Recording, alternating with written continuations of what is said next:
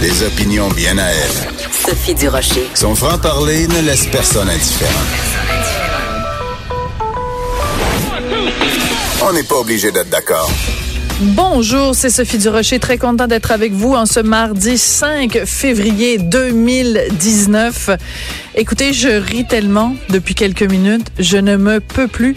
Je pense qu'on n'est pas le 5 février, je pense c'est on est le 1er avril puis c'est un poisson d'avril, c'est juste trop drôle. Alors, vous savez toute la, discussion, tout le brouhaha qu'il y a eu autour euh, du gouvernement de la CAQ qui euh, aurait demandé aux commissions scolaires euh, Avez-vous déjà fait ça, vous, un sondage auprès de vos employés pour savoir combien il y avait d'enseignants qui portaient des signes religieux?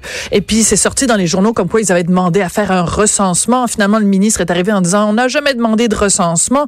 La seule chose qu'on a demandé aux commissions scolaires, c'est avez-vous déjà ces chiffres-là? Est-ce que vous possédez ces chiffres-là ou pas? Et les libéraux ont déchiré leurs chemises, étaient accrochés au plafonnier. Marois Risky se pouvait plus, Pierre Arcan se pouvait plus tous les libéraux étaient déchaînés. Ben, le ministre de l'Éducation, Jean-François Roberge. Écoutez, j'ai essayé de le dire sans partir à rire, mais ça va être difficile. Il vient de faire une, une conférence de presse, euh, Jean-François Roberge, et il nous apprend, vous savez quoi? Les libéraux, les libéraux qui aujourd'hui déchirent leur chemise en disant que c'est du profilage racial, ben, ils avaient déjà sondé les directions d'école quand? L'été dernier.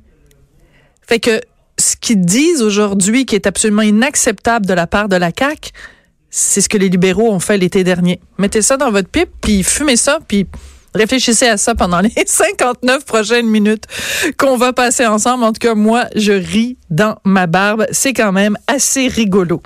Euh, le sujet dont on va parler en tout début d'émission, c'est ce qui fait la une du Journal de Montréal, Journal de Québec aujourd'hui. Écoutez, c'est une histoire absolument hallucinante. Euh, on verrait ça dans un film, on dirait, ben voyons, le scénariste en a fumé du bon. Il est allé à la SQDC, le scénariste, puis il a imaginé cette histoire-là. Donc, euh, une vice-présidente de la Caisse de dépôt et du Québec, d'une filiale, en tout cas de la Caisse de dépôt, qui est en relation conjugale avec quelqu'un qui est spécialisé dans les prêts, qui a déjà fait affaire euh, de façon très proche avec des membres de la mafia. Puis ce monde-là, évidemment, se parle pas sur l'oreiller. C'est chacun ignore ce que fait l'autre. La main droite sait pas ce que fait la main gauche. Moi, je suis mariée avec quelqu'un puis ben qu'est-ce qu'on fait à la maison euh, en soupant euh, sur l'oreiller le soir avant de se coucher? Ben on se parle de notre job. Mais ces gens-là, non, non, non, ils ne se parlent pas de leur travail. On va parler avec Jean-François Cloutier, qui est journaliste au bureau d'enquête Journal de Montréal, qui a sorti cette histoire en compagnie de d'autres collègues, Félix Séguin et autres. Bonjour Jean-François. Bonjour Sophie. Une, une, longue introduction, Jean-François, pour parler de ce dossier-là. Pourquoi est-ce que c'est grave que euh, cette vice-présidente, donc, qui travaille pour la Caisse de dépôt, que son conjoint, elle s'appelle Martine Gaudreau, pourquoi son conjoint, Alain Cormier, le fait qu'il ait été en affaire avec des gens de la mafia, pourquoi c'est grave, Jean-François? Ben, c'est grave euh, pour, pour, pour euh, la raison de, d'un, justement, il est le conjoint, donc qu'est-ce qu'ils se disent euh, dans, dans leur vie dans leur vie privée, là, il y a, il y a, là-dessus, il y a un élément déjà problématique à mon sens. Là, est-ce que il y, a, il y a de l'information qui peut fuiter provenant de la caisse vers Cormier, qui lui-même enverrait l'information à ses partenaires d'affaires, qui sont nécessairement pas tous des gens fréquentables?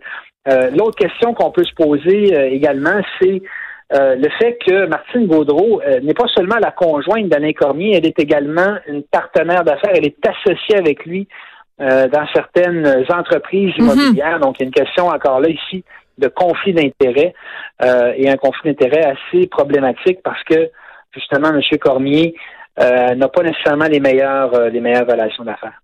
Alors, euh, c'est important de mentionner que euh, suite donc à cette bombe que vous avez lancée, toi et les collègues euh, dans le journal de ce matin, suite à cette bombe-là, la Caisse de dépôt et placement du Québec a émis un communiqué à 11h03 aujourd'hui dans lequel on apprend de deux choses. Premièrement, que Madame Gaudreau, donc, elle est suspendue de ses fonctions pendant toute la durée d'une enquête parce qu'il va y avoir en effet une enquête. La Caisse dit, ben, ces accusations-là ou enfin ces allégations sont euh, prises très au sérieux parce qu'elles visent des questions d'intégrité et qu'il y a une enquête interne qui a été ouverte hier et qui sera menée par un avocat externe pour faire toutes les vérifications. Bon, ça, c'est la réaction de la Caisse. Moi, ce qui m'intéresse, c'est la réaction de Monsieur Cormier parce que il est cité dans le journal de ce matin. Il vous traite de, de il dit vous brassez de la marde. Excusez-moi, les amis, mais c'est généralement euh, un bon signe quand, on approche euh, ça à un journaliste. Euh, je vous dirais, c'est c'est le signe que justement il y a peut-être quelque chose qui sent pas bon en fait. oui, c'est ça. Ben en général, les excréments, ça sent pas très bon en effet. Mais il vous accusait finalement de de vous en prendre à l'intégrité de Madame Gaudreau que lui présentait comme étant quelqu'un avec une probité absolument exemplaire. Bon, alors évidemment l'enquête va nous nous, nous dire ce qu'en pense la caisse, mais il reste que on le sait toi et moi Jean-François, il n'y a pas juste la question des conflits d'intérêts, mais aussi l'apparence de conflits d'intérêts. Donc, comment se fait-il que pendant toutes ces années-là, euh, Madame Gaudreau a pu, au vu et au su de tout le monde, être en relation avec quelqu'un qui avait des compagnies à numéro avec des gens de la mafia, dont euh, des, des, des, collègues qui ont été assassinés pas plus tard qu'il y a quelques semaines, là? Oui, ben c'est ça. Ben, le, communiqué de la Caisse là-dessus ne donne pas aucune précision et c'est un peu dommage parce qu'on avait quand même posé la question hier. Euh, qu'est-ce qui avait été divulgué par Mme Gaudreau euh, à la Caisse de dépôt? Et on ne, nous a jamais donné de réponse. Donc, est-ce que la version comme quoi elle ignorait les activités euh, de son conjoint est, vraiment la bonne? Ça reste, ça, reste, ça reste à voir. Et même si elle ignorait cette, situation de son conjoint, ses liens avec des, gens proches de la. Mm-hmm. Euh, bien, il y a une question qui se pose sur euh, les vérifications qu'elle aurait dû faire en tant que vice-présidente d'une filiale immobilière très importante de la Caisse de dépôt, avant de s'associer avec quelqu'un, même si c'est le conjoint. Il me semble qu'on fait euh, des vérifications minimales. Il y a même le cas dans, dans l'article qu'on donne d'une entreprise où Mme Gaudreau est devenue administratrice et actionnaire, qui avait été très, très peu de temps auparavant euh, par des gens là, qui avaient des dossiers criminels, euh, un dossier criminel notamment euh, très grave. Donc, est-ce que c'est de l'aveuglement? Est-ce que c'est de l'aveuglement volontaire? Est-ce que c'est une absence de, de, de, vérification qui a été faite? Est-ce qu'elle l'ignorait ou elle ne l'ignorait pas? toutes ces questions-là ne sont pas résolues pour l'instant. Oui, parce qu'on connaît le dicton l'amour rend aveugle, donc on peut peut-être imaginer qu'en étant en relation de couple, il y a certaines choses qu'on préfère ne pas voir. On fait de l'aveuglement volontaire, sauf que euh, l'amour s'arrête quand même à partir du moment où on est administrateur haut placé. Vice-président, c'est quand même assez euh, important dans euh, une, une, une compagnie, un, un organisme qui est une filiale de la Caisse de dépôt. Puis la Caisse de dépôt, c'est important de le rappeler, c'est le bas de des Québécois. Le Caisse de dépôt, euh, c'est un, organisme qui a entre autres investi dans Théo Taxi. Je veux dire, c'est c'est un organisme d'investissement extrêmement important au Québec. Donc c'est pas comme si c'était une compagnie privée quelque part, puis que la dame était euh, la conjointe d'un gars qui est qui est qui est dans le lit avec euh, des des gens qui ont des liens avec la mafia. Là, c'est parce que c'est la Caisse que ça devient important. Oui, et tu as absolument raison, Sophie. C'est névralgique. Le, rôle de la Caisse dans le domaine immobilier, surtout l'immobilier commercial au Québec, c'est un rôle central. Quelqu'un qui peut avoir accès à la moindre information sur un projet qui va être approuvé et qui ne sera pas approuvé par la Caisse de dépôt détient euh, un avantage euh, important. Et, c'est pour ça que euh, il me semble qu'au niveau surtout des VP de la haute direction, il devrait y avoir des enquêtes poussées euh, pour savoir vraiment euh, quels sont les liens. Et j'irais même jusqu'à dire, euh, est-ce que comme VP, on peut être en affaires dans des, dans du domaine immobilier au Québec en parallèle de ces fonctions-là qui sont quand même très importantes? Ouais. Je pense que la question se pose. Il y a quelque chose de drôlement intéressant, c'est qu'il y a cette adresse, cette fameuse adresse qui revient dans l'actualité régulièrement, le 1000 de la commune. Alors, si vous habitez à Montréal, vous le voyez quand vous allez dans le Vieux-Port, c'est ce bâtiment euh, qui a, je pense, longtemps servi comme entrepôt et qui maintenant donc a été transformé en condo de luxe. Si vous n'êtes pas de Montréal, ben venez faire un tour à Montréal puis vous verrez là. Mais ce 1000 de la commune, ça revient régulièrement dans l'actualité à cause de toutes sortes de, de, de de financières. Pourquoi cet, cet immeuble-là est si névralgique, Jean, Jean-François? Ben en fait, c'est ça. Effectivement, c'est un immeuble qui défrait les manchettes depuis depuis plusieurs années et on continue d'en parler. Euh, projet d'abord au départ de Tony Maggi euh, qui a été euh, abattu cette année, janvier dernier. à l'origine, c'était ça. et on a commencé à se rendre compte par après là que Vito Regito, l'ex-ancien parrain de la mafia, était un peu dans l'ombre de, de ce projet-là. Et on avait même appris qu'il avait été récompensé en recevant cinq condos euh, pour la, somme de 1 dollar, euh, condo qui avait été mm. ensuite revendu pour 1,7 million de dollars, donc quand même un bon profit. Donc c'est vraiment un immeuble là où c'est établi. Je pense qu'il n'y a plus personne qui peut vraiment contester que la mafia a eu son, son, son mot à dire, a eu des intérêts. Euh, et aussi, c'est un immeuble qui est important parce que c'est un immeuble qui est un peu isolé dans le vieux port. Donc, mm. euh, beaucoup de gens, euh, nécessairement, hein, qui, avaient des choses à se reprocher, qui cherchaient à voir si la police venait les épiers, ont élu domicile là. donc, un projet quand même assez assez trouble. Et ce qu'on voit là dans, cette dans, notre reportage, c'est que Alain Cormier a joué un rôle encore une fois dans ce projet-là en tant que, que, que financier.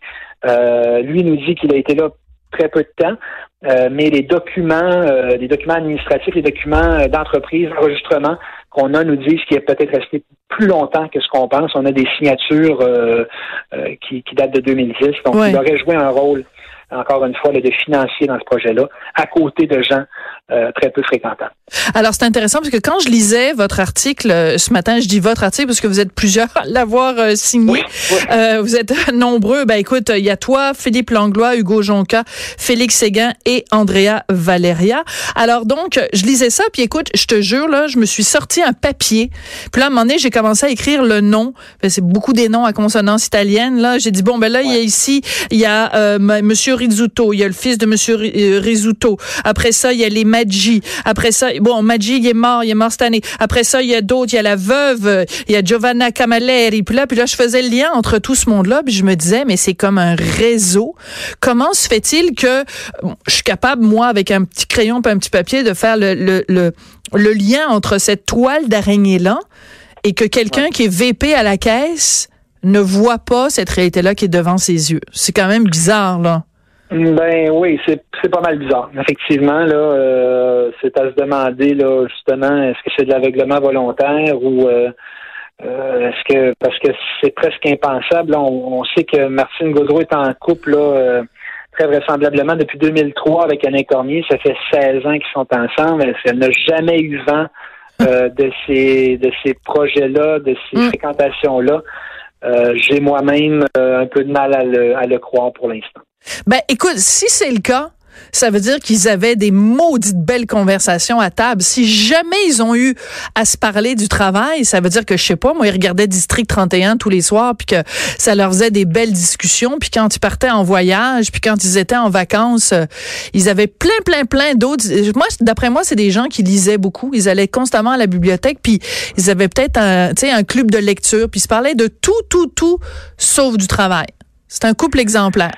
Ah oui, absolument, absolument. Et d'autant qu'en matière de en matière de financement immobilier, disons qu'ils ont dû pas mal voir tout parce que les deux sont dans le financement ben immobilier, sauf dans des, activités un peu, euh, disons, pas, pas, nécessairement la même clientèle. Non, pas vraiment. Mais ils couvraient, d'après moi, ils couvraient pas mal toute la gamme de prêts euh, possibles dans, dans l'immobilier euh, à Montréal. Oui ce qui, était au-dessus de la table puis ce qui était en dessous de la table euh, ou des deux côtés disons de la frontière de la probité. Bon, ben écoute, on va laisser évidemment euh, cet avocat externe euh, faire enquête pour la caisse de dépôt et placement. On a évidemment très hâte de savoir comment ça va se conclure. Mais en tout cas, félicitations pour votre travail collectif, d'avoir fouillé dans les poubelles de tout le monde pour aller découvrir ces informations-là. C'est absolument passionnant à lire, en tout cas. Ben, merci beaucoup, Sophie. Merci. Oui, Jean-François Cloutier, donc euh, du bureau d'enquête du Journal de Montréal, Journal de Québec. Et moi, j'aimerais savoir un deal à la Ridouto et t'achètes cinq condos pour un dollar. Hein? C'est pas pire. Puis, cinq condos pour un dollar, tu sais, ça fait comme 20 cents pour chaque condo. Puis quand tu les revends, tu fais 1,7 million de dollars. c'est, ça va bien. Les affaires vont bien. Au retour après la pause, on va parler du adulting mot-clic adulting. Savez-vous ce que c'est? La réponse dans quelques minutes.